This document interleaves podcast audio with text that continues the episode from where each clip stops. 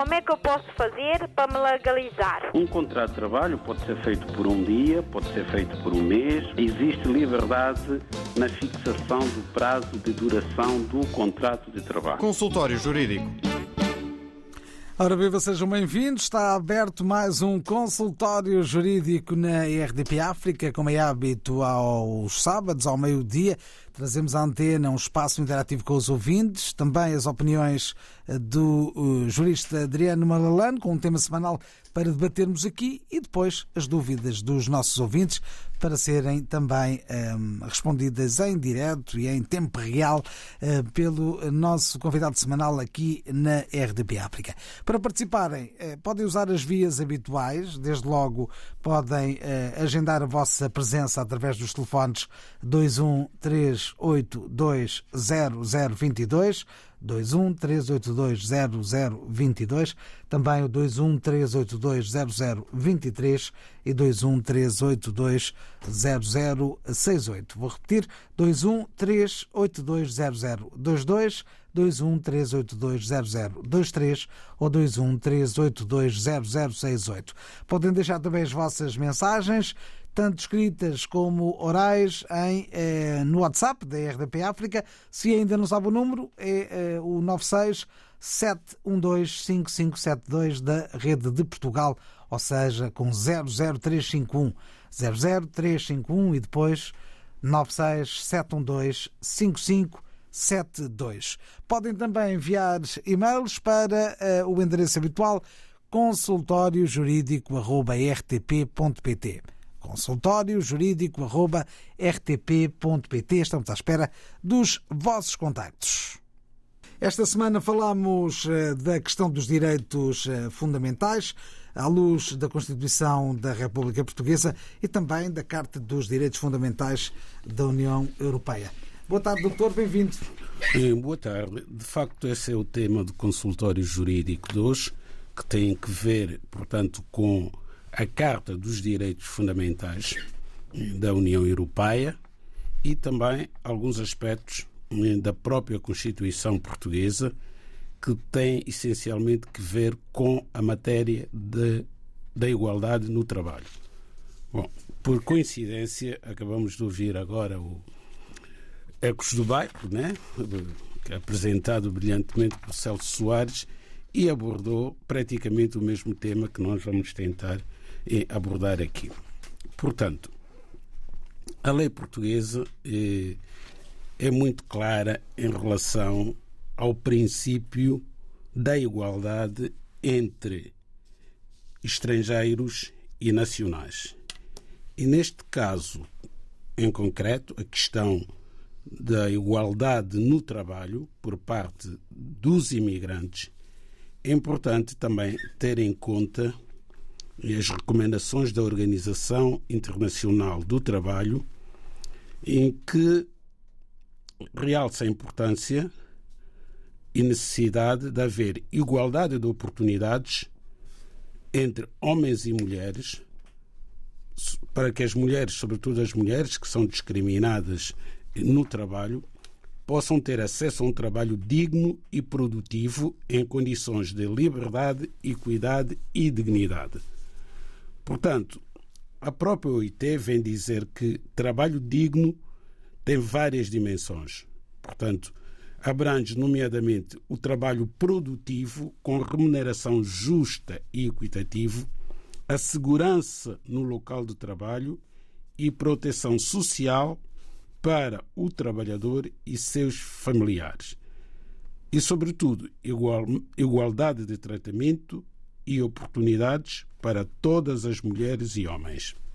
Infelizmente, não é o que tem acontecido e vimos ao longo desta semana e semana passada imagens eh, dos migrantes que trabalham em alguns países asiáticos e podemos perceber que trabalham em condições indignas.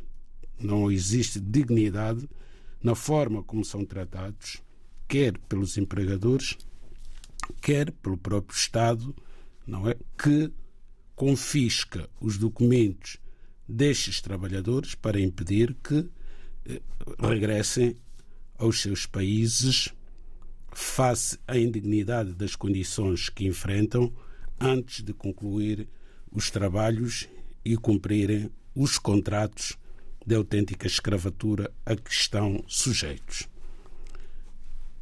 Voltando aqui a Portugal, a legislação do trabalho portuguesa contém várias normas imperativas que procuram garantir o trabalho digno para todos os trabalhadores.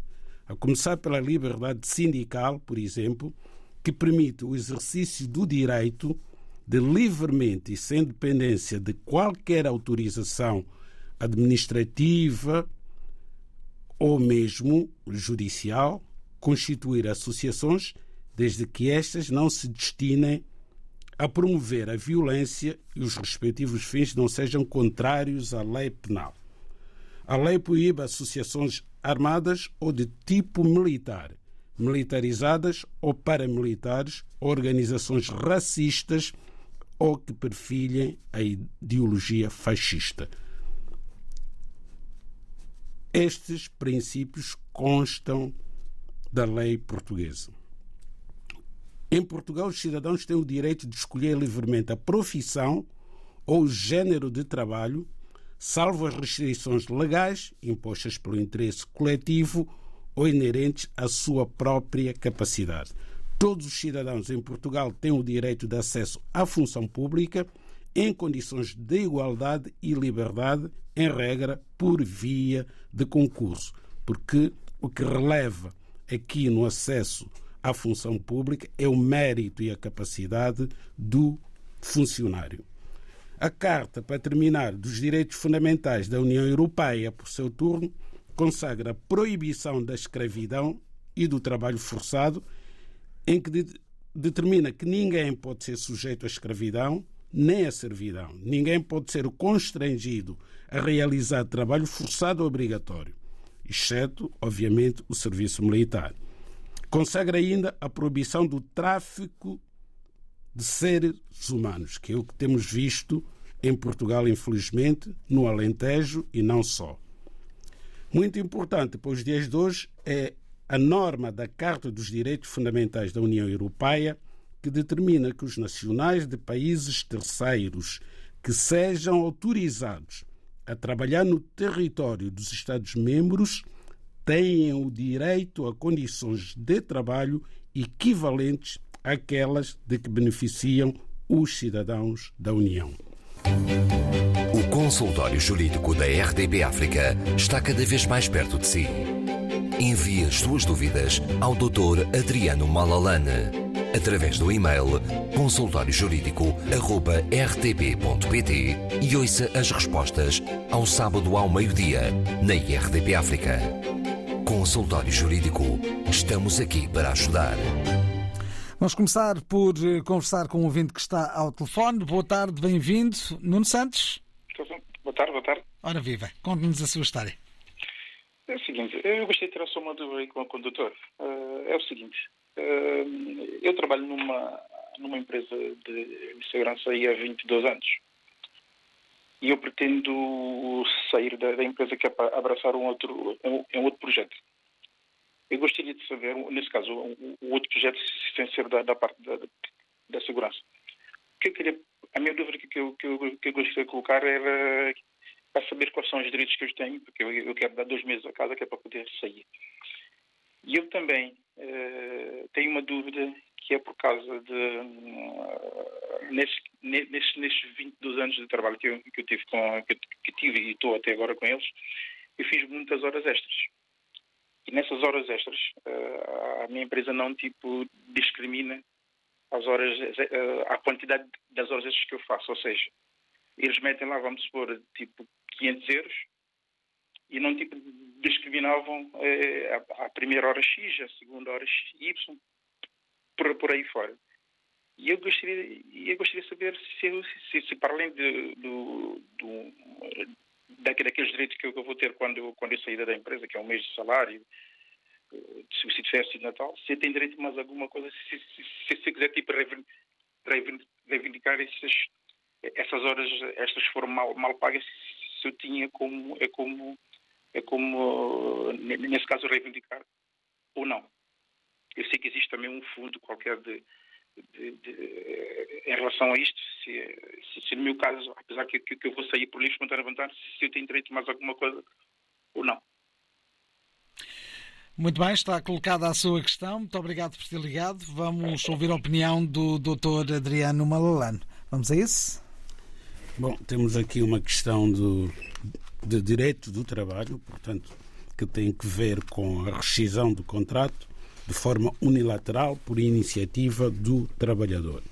Portanto, o trabalhador, quando decida, portanto, pôr termo ao seu vínculo laboral com a entidade patronal, tem um prazo para fazer o aviso prévio. O nosso amigo eh, Nuno Santos já nos informou que vai fazer o aviso prévio e com antecedência de dois meses. Durante esses dois meses, vai continuar naturalmente ao serviço da empresa. Ora bem, a dúvida eh, de Nuno Santos tem que ver com questões eh, da remuneração portanto, dos créditos salariais a que tem direito. Disse bem que vai ter direito ao salário destes dois meses, portanto, não podem tocar na sua remuneração, a empresa não pode tocar na remuneração, vai receber os salários durante os dois meses que ainda vai continuar vinculado à empresa, vai ter direito ao subsídio de férias e ao subsídio de Natal, naturalmente, vai ter direito à antiguidade, portanto, vai receber hum, os créditos relativos à antiguidade. Há aqui um pequeno desacerto que tem que ver com as horas extraordinárias. Bom, esta questão das horas extraordinárias tem que ser bem analisada porque o Sr. Nuno Santos refere que tem sido pago eh, pelas horas extraordinárias, mas sem discriminação no recibo de vencimento, de tal forma que não consegue compreender se nesse crédito que recebe relativo às horas extraordinárias já foi feito o cálculo do valor hora ou se simplesmente foi pago pelo mínimo, pelo mínimo, porque à medida que o trabalhador vai prestando mais horas, a remuneração por cada hora de trabalho sobe. Então, a única forma de saber é o senhor ter os seus apontamentos das horas que prestou a entidade patronal, saber quanto é que lhe é pago a primeira hora, a segunda, a terceira e fazer os cálculos eh, matemáticos para ver se efetivamente os pagamentos que lhe foram feitos correspondem àquilo que a lei impõe em relação ao pagamento das horas extraordinárias. Assim, em abstrato, não podemos dizer mais nada senão que o senhor de facto tem direito a essas horas extraordinárias e pode reclamar o seu pagamento à entidade empregadora. Se a empresa não o fizer, poderá sempre recorrer aos tribunais. Como é que eu posso fazer para me legalizar? Um contrato de trabalho pode ser feito por um dia, pode ser feito por um mês. Existe liberdade na fixação do prazo de duração do contrato de trabalho. Consultório Jurídico. Estamos no consultório jurídico da RDP África e com as dúvidas dos ouvintes. É o caso do Sr. Malan Gomes, que está agora em linha. Boa tarde. Boa tarde. Entrei aqui, como sabe, a minha dúvida muitas vezes não é a minha dúvida pessoal, mas a preocupação com a sociedade. Uh, detectei e fui visitar um colega amigo de infância, que é sócio também da nossa associação há muito tempo, que vai cessar essa atividade que infelizmente vai cessar a mesma atividade, funda, fundada há 30 anos, 25 anos legalmente, mas este ano vai fundar, cessar a atividade. O que me, que me interessa aqui é, é servir, eh, o meu colega, como disse, serviu testemunho a um rapaz, aquele rapaz até de plundo, e não sabe nesse momento, momento onde é que o rapaz está. Não está aqui em Portugal, saiu aqui com Portugal com a família toda, a mulher, o filho não está aqui. E tinha servido o testemunho de uma casa. E essa casa tinha já dívidas há muito tempo. Uh, como não sabe onde perder o rapaz? O banco já vendeu a casa e tal. Mas continuaram a, a cobrar o rapaz a parte do dinheiro que ainda falta o dinheiro para pagar, continuaram a co cobrar até ameaçar punhar a casa do. E o rapaz também foi visitar, explicou-me aquilo, disse que é, eu disse, essas coisas é um bocado complicado. Isso tem que ser com um advogado. Mas deixa, eu vou entrar em contato com, no programa e consultar o jurista que faz, dá apoio, aquilo paga-se, mas alguém paga. É por isso temos que agradecer à instituição e às pessoas que trabalham para bem, para, para resolver, resolver os nossos problemas. E queria saber, aqui é o doutor Adriano Malarani, meu amigo, qual é a possibilidade, se vale ou não vale a pena esse rapaz, porque já vai um ano e tal, a casa está vendida, continuar a tirar o dinheiro a coitado o rapaz e não se está com a mão atada, não sabe o que fazer. Vale ou não vale a pena arranjar um advogado para tentar ver as coisas, porque qualquer dia não vai ter dinheiro e vai lhe tirar, vai, vai lhe tirar a, a, casa. Eu não sei, em termos jurídicos, o que é que é possível fazer? Essa é a pergunta que queria fazer ao doutor Adriano Malalani. E outra coisa que queria criticar, uh, juntar, como, pronto, é, quando assim vai, é, é a tentar aproveitar. Juntar a minha voz à voz de muitos colegas meus, nossos compatriotas, o caso da Embaixada de Portugal na República da Guiné-Bissau. Como nós sabemos, eh, nós não temos, eh, estamos com uma também não temos maneira a fazer.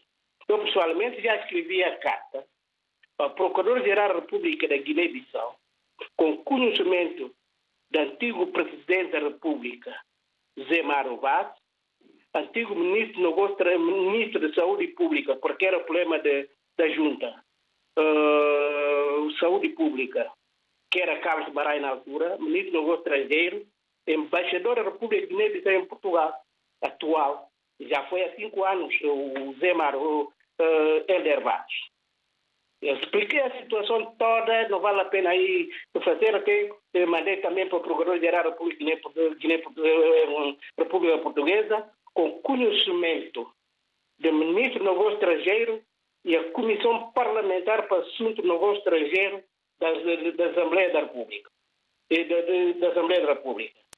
E o que, é que a Procuradora-Geral da República Portuguesa fez? Mandou a carta para a DIAP. A Guiné-Bissau, o que é que fez? Houve diligência, houve movimentação, mas as coisas continuaram na mesma, até pior. O Procurador-Geral da República Guiné-Bissau Portuguesa, o que é que fez? Mandou para DIAP Diabo disse uma coisa e isso é que estou a perguntar à doutora, a doutora Dilar Malar. Disseram-me que aquilo não era corrupção. Eu disse, não disse, não é corrupção, é o quê? Você disse corrupção general, isso não é corrupção, é abuso de poder. Por acaso não sabia. Disse assim, pronto, fiquei assim embaralhado. Mas tinha que dizer o nome das pessoas que não vão constituir-me, se não dizer o nome das pessoas não podem fazer nada ou vai me constituir arguido. Eu disse, me constituir arguido, não fez nenhum crime, não tem quanto pagar, não tem nem pagar o advogado, tenho que recorrer à Segurança Social para tirar o nosso dinheiro para, para, para arranjar um advogado. E foi o que fiz. E depois de fazer aquela diligência toda, acabaram de dizer que aquilo vão mandar para o Ministério do Estrangeiro. Houve também diligência na parte da portuguesa. Embaixada de Portugal não há solução. Eu queria pedir aos meus colegas vou tentar fazer como estou reformado, tentar ver as pessoas para a gente ver aquela solução jurídica não há, tem que ser solução política. Também muitas vezes a embaixada tem culpa. Uma embaixada só, um cônsul só na Guiné-Bissau toda, quer fazer inscrição quando chegar, pessoa quer fazer inscrição, pessoa quer autenticar documento, visto, só no consulado, mesmo que que não tem capacidade e acha corrupção, pior ainda. O que é que posso fazer? Se isso é normal ou não é normal, o que é que nós podemos fazer? E, em particular, o rapaz, o problema é pior, mais que me preocupa mais é do meu colega aqui, a situação dele, eh, para a doutora eh, ver o que é que, o que, é que, ele, o que, é que, ele, pode, o que, é que ele pode fazer. Muito obrigado. Ora bem, eh, colocou aqui duas questões. Uma delas tinha a ver então com uma questão de uma habitação. Uh, essa pessoa de que estava a falar tinha algum fiador? Pois, a fiador tal rapaz que está doente. Então já percebemos. e- Pronto, já percebemos a- então. venderam a casa, o tal rapaz que está, ah, que, que eu estou a dizer, que é o meu amigo de infância, sócio da, da nossa associação, que vai acabar, ele é que era fiador. Mas já venderam a casa há um ano e tal. E ficaram atrás do rapaz, está a tirar o dinheiro até hoje. Pronto, já percebemos. Vamos então dar aqui o enquadramento a esta questão. Obrigado por ter ligado. Muito obrigado. Continuação, bom trabalho. Obrigado, obrigado.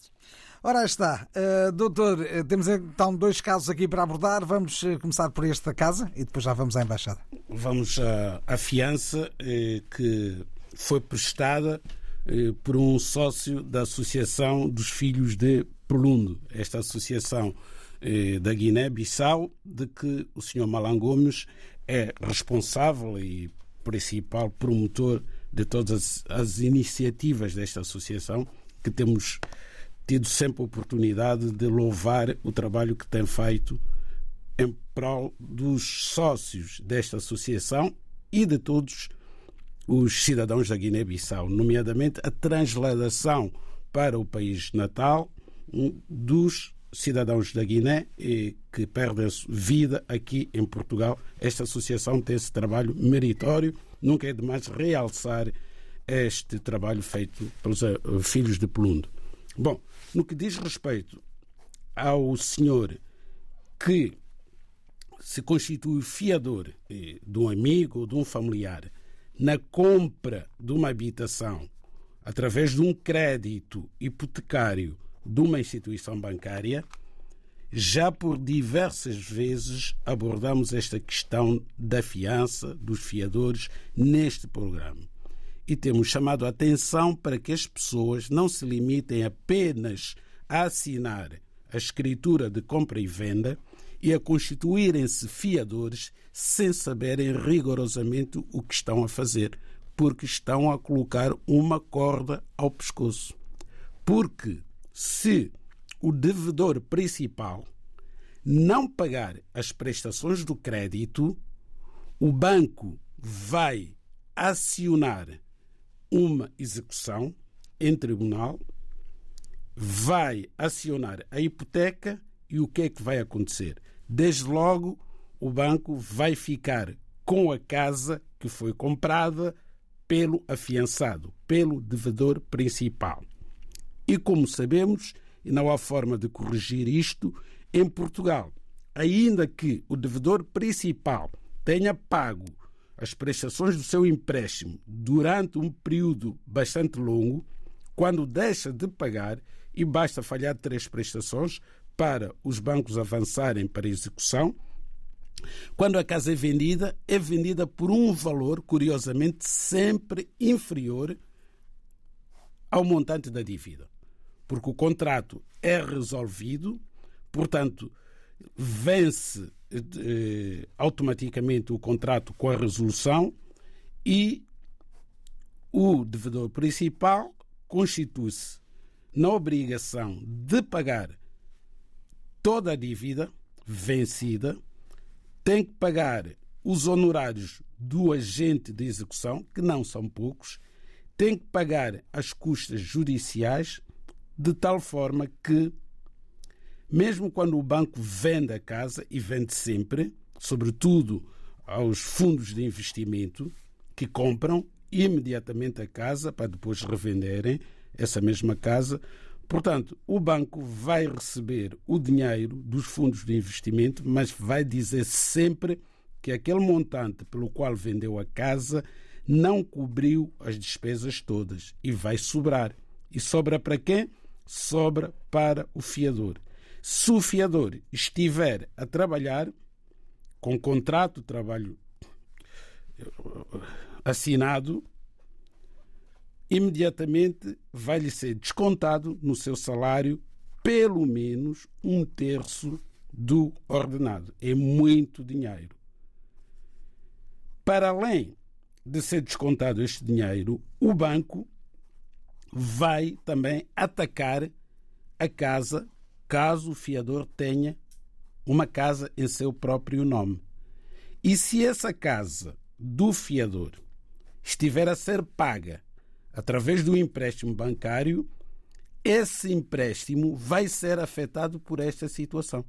Significa que o fiador também vai perder a sua casa necessariamente, porque haverá imediatamente uma reclamação de créditos por parte da instituição bancária que financiou a compra da casa do fiador, enquanto não estiver integralmente paga, e esse banco, na reclamação de créditos, também estará interessado em fazer-se pagar primeiro pela casa que, cujo, cuja compra financiou, a casa do, do, do fiador, de tal forma que são muitos credores atrás de um bem. E a pessoa nunca mais consegue sair deste imbróglio em que as pessoas se metem voluntariamente. Ninguém é obrigado a dar fiança a ninguém. E em relação ao caso da embaixada, que já foi aqui citado algumas vezes? Várias vezes já falamos dos problemas da embaixada de Portugal na Guiné-Bissau. Agora, eh, este esforço de Sr. Malan Gomes, no sentido de serem responsabilizadas as pessoas que, eh, no, do ponto de vista do Sr. Malan Gomes, praticam atos de corrupção na Embaixada da Guiné, eu diria mesmo com um esforço inglório. Desde logo, Portugal não tem legitimidade para promover ação penal por crimes praticados em território guineense. Esse é o primeiro aspecto. Segundo aspecto, ainda que Portugal tivesse jurisdição que não tem, penal, sobre os eventuais responsáveis por estes crimes, qualquer participação penal contra estas pessoas falece porque normalmente não é possível identificá-los. E mesmo que seja possível identificá-los através dos seus próprios nomes, será necessário fazer prova de que praticaram atos de corrupção em torno da embaixada de Portugal na Guiné-Bissau, o que se torna praticamente impossível.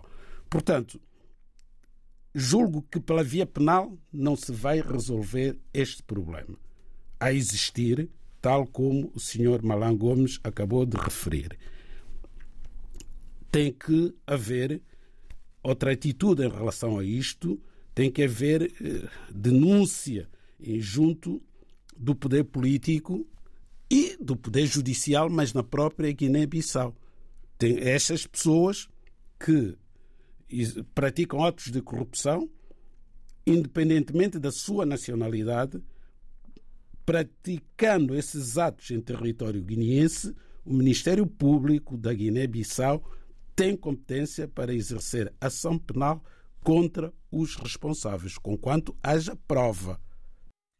Vamos agora ao nosso um, consultório jurídico robertp.pt, ou seja, ao uh, e-mail que também uh, temos, a nossa caixa postal uh, online, que temos também disponível em cada edição e vamos eh, também trazer as eh, palavras de Pelópidas Santos, é um nome pouco vulgar, e que vem de Cabo Verde. Diz este nosso ouvinte que tem uma prima em Cabo Verde, é funcionária numa empresa e tinha assuntos para tratar e por isso dirigiu-se a um chefe dela que lhe disse que o podia fazer durante algum tempo. Só que depois de, eh, disto acontecer, vá lá, o chefe do chefe uh, ter-se apercebido de que ela estava fora do uh, serviço.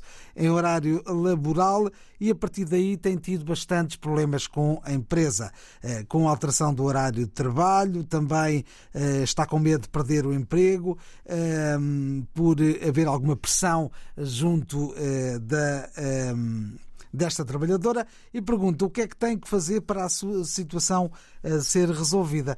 É isso que pergunto também ao eh, Dr. Adriano Malalano.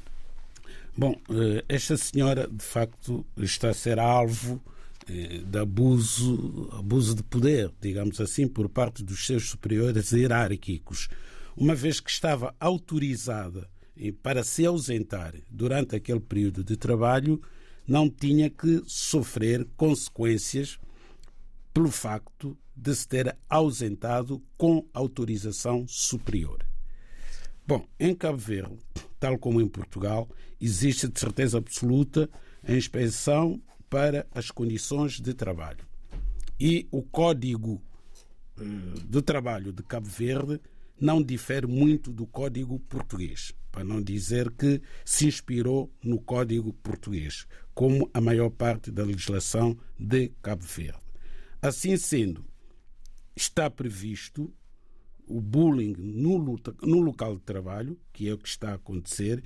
Portanto, a senhora pode dirigir-se ao Instituto para as Condições de Trabalho de Cabo Verde e apresentar uma queixa. Não tem que se resignar perante este comportamento inadequado da parte dos seus superiores hierárquicos. Até houve há pouco tempo um caso semelhante em Portugal, no norte do país, numa empresa de calçado. Sim, sim, tivemos esse caso, foi muito divulgado na comunicação social e de uma trabalhadora que também tinha autorização do, dos seus superiores hierárquicos, mas, enfim, esqueceram a autorização que tinham dado à trabalhadora e a partir daí passou por eh, situações eh, de autêntico bullying no, no trabalho, à espera que ela tomasse a iniciativa de abandonar a empresa. O caso foi para tribunal e ela ganhou a ação contra a empresa. Eu, aliás, julgo que não era, do, não era empresa de calçado, era de cortiça, essa empresa, lá do norte. O, o, que é certo é que ela acabou por sair da empresa mais tarde porque eh, a situação dentro da empresa também nunca mais foi a mesma. Pois, e é isso que acontece muitas vezes. Não? É? Muitas vezes, infelizmente, infelizmente. Mas isso a lei não, não consegue resolver. A, a lei não pode, eh, digamos assim, estar presente a todo o tempo, não é? Eh, tem que ser cumprida. A empresa foi condenada, mas cria-se um mau ambiente no local de trabalho que leva a que os trabalhadores abandonem o seu posto de trabalho, muitas vezes sem qualquer alternativa. Isto é que não devia acontecer, efetivamente. Também podem partir do, do, do princípio, não seguir esta via judicial e tentar uma negociação para saída. Não, não tem que sair, porque as empresas, eh, as pessoas, não são as empresas, as pessoas que estão com funções de responsabilidade nessas empresas, se os trabalhadores eh, se resignarem e se prejudicarem abandonando os seus postos de trabalho, vão continuar a agir desta forma com os colegas. Portanto, do meu ponto de vista, esta trabalhadora deve ir primeiro à Inspeção Geral de Trabalho, em Cabo Verde. A própria Inspeção de Trabalho vai desenvolver uma ação com vista a apurar responsabilidades sobre o que aconteceu. Também, ao mesmo tempo, pode apresentar no Tribunal do Trabalho uma participação contra esta empresa. Como é que eu posso fazer para me legalizar? Um contrato de trabalho pode ser feito por um dia, pode ser feito por um mês. Existe liberdade na fixação do prazo de duração do contrato de trabalho. Consultório Jurídico.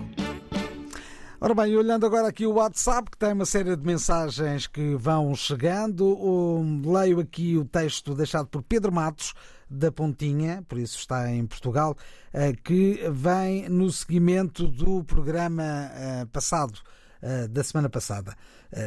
Diz este nosso ouvinte: o contributo que trago hoje é um esclarecimento acerca da dúvida apresentada por um participante que ligou há poucos dias solicitando a informação de quais os serviços que o Consulado de Angola em Portugal realiza. E falava na altura, eh, se tratava de renovações de bilhetes de identidade. Eh, confirma este nosso ouvinte que sim, eu pessoalmente já beneficiei desse serviço e no Consulado de Lisboa, por exemplo, o cidadão angolano pode tratar de passaporte, de bilhete de identidade, de registro criminal, quer seja a primeira vez ou renovação. São uh, informações que este nosso ouvinte acrescentou. Quer acrescentar mais alguma, doutor? Não, só agradecer, de facto, porque nós próprios dissemos que não estávamos muito familiarizados com os serviços prestados eh, pelo Consulado de Angola. Dissemos que tínhamos conhecimento da emissão de passaporte, da emissão de certificado de registro criminal, mas quanto ao bilhete da identidade não tínhamos conhecimento. Ainda bem que o leque dos serviços prestados pelo Consulado é, é bastante alargado, permitindo de facto que os cidadãos angolanos possam requerer a emissão e renovação dos seus bilhetes de identidade em solo português. Agora outra nota de um ouvinte eh, que é de origem São Tomense e diz o seguinte. A minha mulher é São Tomense, ele não, pelo visto a mulher aqui é, a minha mulher é São Tomense, a sua avó nasceu na época colonial e ela ainda tem guardado o documento original. Eh, gostaríamos de saber se é possível conseguir nacionalidade portuguesa, embora ela já tenha falecido. Chamo Carlos Manuel e resido em São Tomé. Bom, Sr. Carlos Manuel reside em São Tomé. Se tem acompanhado o nosso programa, saberá eh, olhar para os documentos que tem na sua posse e chegar à conclusão eh, sobre se pode ou não o neto desta senhora que faleceu, desta avó, o neto desta avó, se pode ou não ser português com nacionalidade originária através da linha D do artigo 1 da Lei da Nacionalidade. Desde logo, é necessário que a avó que faleceu tenha falecido antes da independência de São Tomé e Príncipe e que o neto que pretende ser português tenha nascido depois da independência de São Tomé e Príncipe. O resto é uma questão de prova que se faz através dos respectivos e competentes documentos. Neste caso, certidão de nascimento da sua avó e certidão de óbito, para provar que nasceu em São Tomé, logo nasceu portuguesa e que morreu antes da independência do país, tendo por isso conservado a nacionalidade portuguesa, a certidão de nascimento do seu pai ou da sua mãe, filho ou filha desta senhora, avó, e finalmente os seus documentos, isto é, os documentos do neto, para provar a filiação. O consultório jurídico da RDB África está cada vez mais perto de si. Envie as suas dúvidas ao Dr. Adriano Malalane através do e-mail consultóriojurídico.rtp.pt e ouça as respostas ao sábado ao meio-dia na IRTP África. Consultório Jurídico. Estamos aqui para ajudar. Estamos aqui para ajudar e agora eh, para tentarmos ajudar eh, o ouvinte que não se está a identificar, mas que diz o seguinte: Boa tarde, doutor. Pergunto, eh, no caso do meu filho que nasceu na Guiné-Bissau, em 2012. Eu sou eh, português, a mãe é guineense, mas a mãe faleceu. Como posso eu fazer esta criança ter nacionalidade portuguesa? Eh, quais são os documentos necessários a entregar no Registro Central Português? Portanto, o filho nasceu em 2012. 2012. 12. O pai é Bom, é português. O pai é português. É desde, logo, desde logo temos que tentar perceber se este pai português é português com nacionalidade originária ou não. Caso seja pai com nacionalidade originária, cidadão português com nacionalidade originária, este filho, nascido em 2012 na Guiné-Bissau, pode a todo o tempo ser português, portanto, independentemente da idade. Mesmo depois de atingir a maioridade, pode ser sempre cidadão português, caso tenha nascido, eh, caso o pai seja português com nacionalidade originária. Também, esta criança pode ser portuguesa, mesmo que o pai não seja português com nacionalidade originária, caso a data de nascimento, em 2012, o pai já fosse cidadão português naturalizado. Quanto à questão da mãe da criança ter já falecido, em nada impede que esta criança seja portuguesa, conquanto seja apresentada a certidão de óbito da mãe.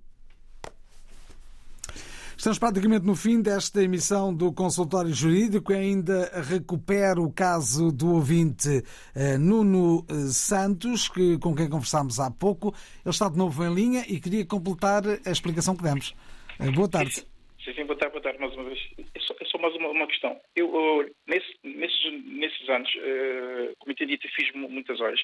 Eu gostaria de perguntar se, se nessas horas que eu fiz, porque normalmente quando, quando eu recebo, nesse caso, subsídio Natal, subsídio férias, eu recebo só o ordenado base. Eu gostaria de saber, porque eh, eu tenho vários, vários, vários recibos que, que as minhas horas eram tipo superior ordenado base. Eu gostaria de saber se eu tinha direito, eh, se eles tinham que fazer, tipo, é uma média. Uma, média que, que, é, que, é, que é para quando eu recebia o ordenado, quando eu recebia subsídio de férias de Natal, eu tinha que saber uma média de, dessas horas todas que eu, que eu fiz, ou, se, ou, é, ou é mesmo assim mesmo que é o ordenado base que eu tinha que, é que receber ou não. Muito bem, está colocada a questão. Vamos à dúvida e à resposta também. Bom, eh, esta questão tem que ser colocada a um advogado, não é aqui no consultor jurídico, infelizmente, que será possível explicar-lhe eh, a metodologia que tem que seguir para que lhe sejam pagas as horas extraordinárias.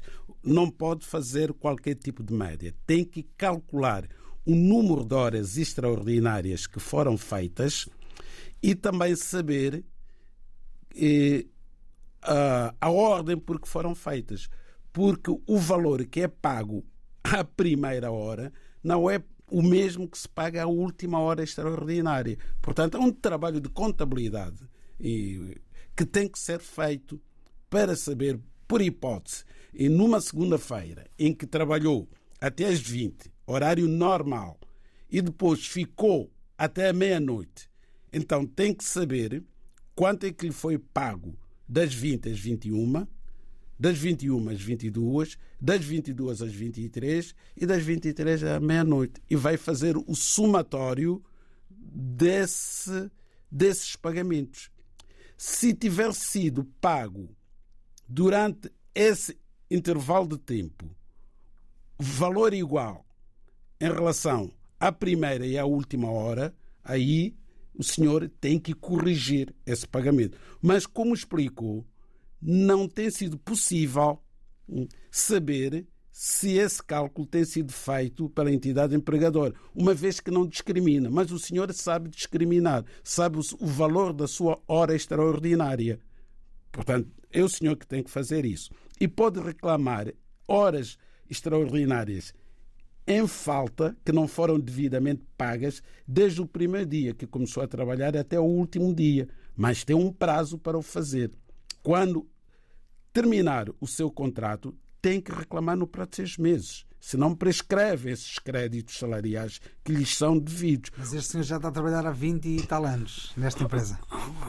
Pode esperar até o dia que saia da empresa sim, sim, e tem sim, seis pode... meses para fazer. Sim, sim, sim, sim, mas também pode fazê-lo desde já. E em relação, eh, porque estamos a terminar, e em relação ao, à integração das horas extraordinárias no subsídio de Natal, subsídio de férias, eh, não, não, não, não, não, não faz sentido, nem subsídio de almoço nem subsídio de transporte, porque está de férias, não é? Esse salário que lhe é pago é, está correto. Não é, porque... é o salário base. Sim. É o salário base. Se calhar o cálculo do salário é que estava mal feito. Era uma questão de, de contrato. Pois, tem, tem que se ver o contrato e tem que procurar um advogado e um contabilista para fazer um cálculo do que lhe é devido. São créditos salariais não pagos, têm direito a eles, mas têm prazo de prescrição. Atenção começa a contar o prazo de prescrição desde o último dia em que prestar serviço a favor da sua entidade empregadora. E assim estivemos no consultório jurídico. Como é que eu posso fazer para me legalizar? Um contrato de trabalho pode ser feito por um dia, pode ser feito por um mês. Existe liberdade na fixação do prazo de duração do contrato de trabalho. Consultório Jurídico